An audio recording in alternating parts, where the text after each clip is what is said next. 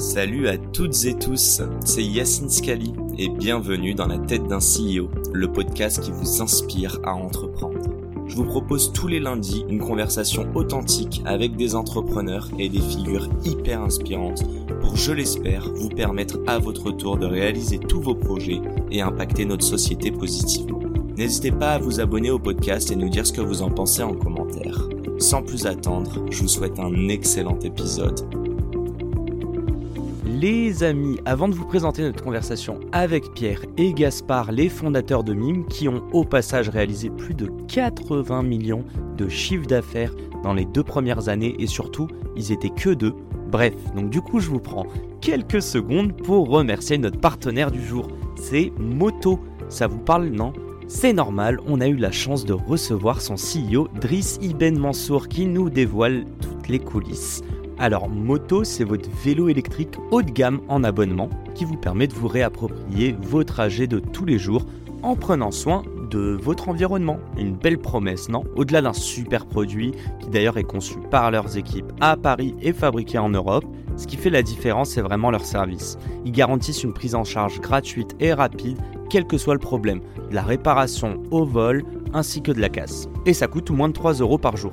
À côté de ça, on a le ticket de métro qui va passer à 4 euros, il me semble. Merci les JO. Donc, ai-je vraiment besoin de continuer? Plus sérieusement, c'est un super produit et 3 offres d'abonnement pour s'adapter au mieux à votre mobilité. Encore une fois, merci à Moto de nous permettre de réaliser cette interview qui, on l'espère, vous plaira. Bon épisode à tous. Bon, racontez-moi, c'est quoi MIME? Et déjà, ça stand for what M-Y-M. Alors, MIME, la plateforme dédiée aux créateurs de contenu qui veulent vivre de leur passion. Voilà ce que c'est. C'est une plateforme qui est née en France, qui est née à Lyon d'ailleurs, accessoirement fin 2018, et qu'on a créée à deux. Et comme tu l'as dit, on est resté deux pendant longtemps. Donc euh, l'idée. Combien de temps? On est resté deux jusqu'à mi 2021. Donc trois premières années. Trois ans. Tu vois, on a poké fin 2018. Euh, la première version a été lancée en 2019.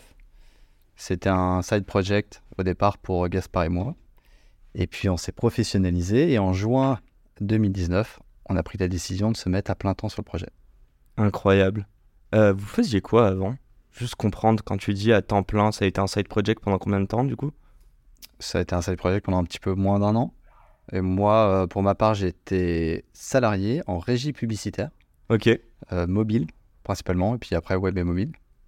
Et Gaspard, je te laisse. À cette époque-là, moi, j'avais une agence digitale à Lyon Ouais. Euh, pour ma part, moi j'ai monté euh, des, des, projets web depuis mes 13 ans et voilà, quand ah on a lancé MIME euh, Side Project, effectivement, parce que ce qui nous intéressait, c'était plutôt, en tout cas moi pour ma part, qui était dans le conseil, c'était plutôt de monter mes projets. Je m'en suis rendu compte au bout de quelques années, pas mal, puisque 10 ans j'ai gardé mon agence.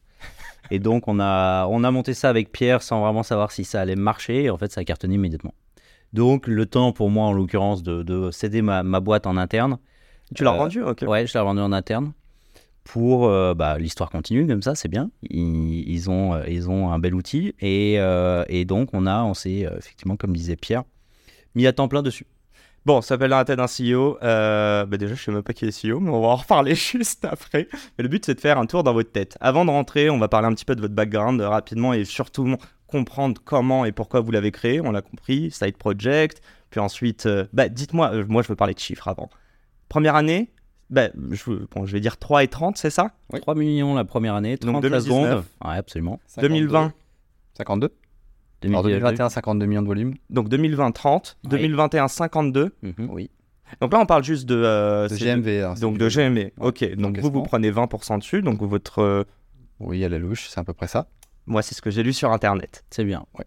Peut-être que. La lecture. Ben non, mais. Non, mais c'est bien, c'est à peu près ça. On va t'expliquer un petit peu comment ça fonctionne, mais, mais c'est ça. Donc 60 millions et 75 euh, millions l'an dernier. Et cette année, en 2023, on a une base de 100 millions d'euros d'objectifs.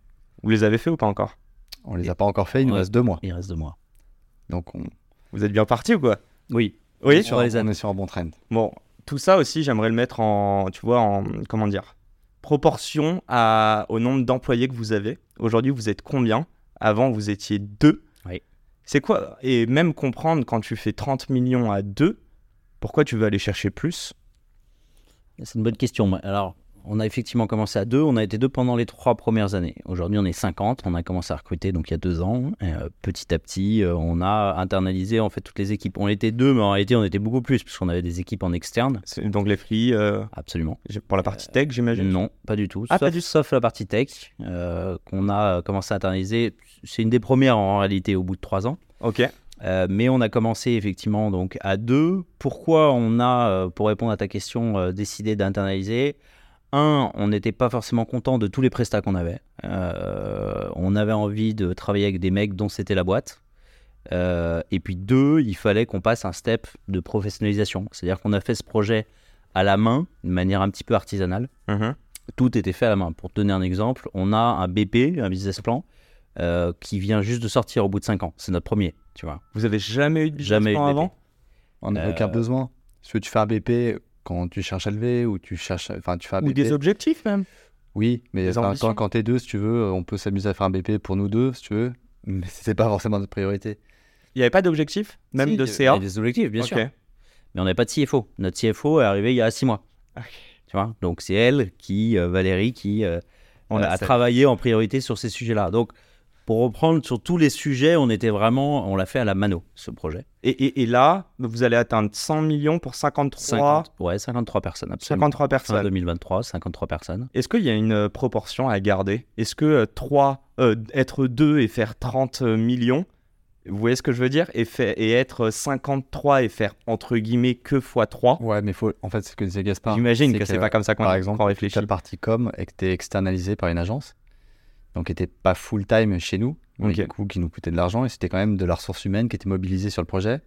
La partie tech, c'était externalisé avec une SS2I. C'était quand même beaucoup de développeurs qui bossaient sur le projet mais qui n'étaient pas salariés chez nous. Enfin, on avait beaucoup de départements comme ça où c'était tout externalisé. Donc il y avait quand même cette ressource humaine qui était mobilisée sur le projet, mais pas tout à fait full time. Donc aujourd'hui, on se rend compte qu'on a peut-être plus de ressources, certes, mais c'est tout en interne. Et en fait, on prépare l'avenir. Donc là, ça a été une année ultra stratégique pour nous. Et 2023, ça a été une, une année de structuration.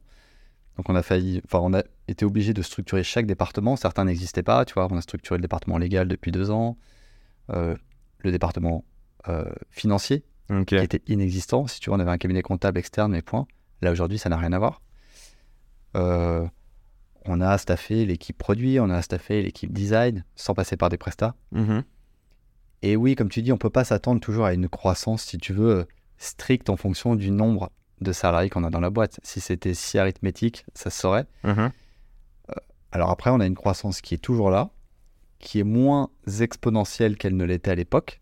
C'est aussi normal, ça s'explique. On a atteint un, un certain plafond de verre sur la France, même si on a encore de la croissance, ça c'est sûr.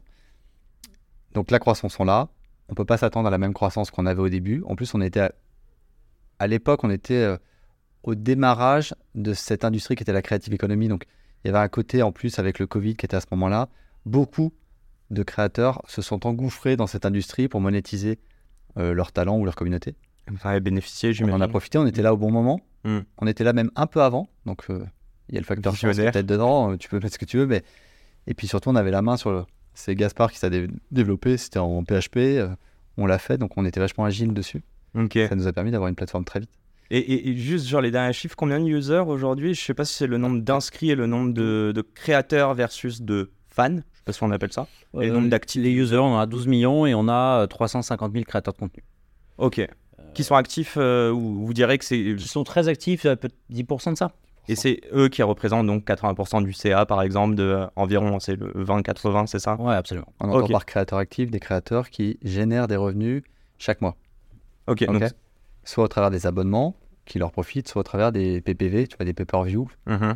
des contenus add-on et personnalisés que eux arrivent à monétiser. Et ça, euh, ouais, comme dit Gaspard, à peu près 10% des créateurs qui sont sur la plateforme monétisent chaque mois du contenu. Et c'est la fin de cet épisode. Si cet épisode vous a plu, n'hésitez pas à nous soutenir en nous mettant 5 étoiles sur les plateformes, en vous abonnant évidemment et en nous laissant des commentaires. Hâte de vous retrouver la semaine prochaine. Ciao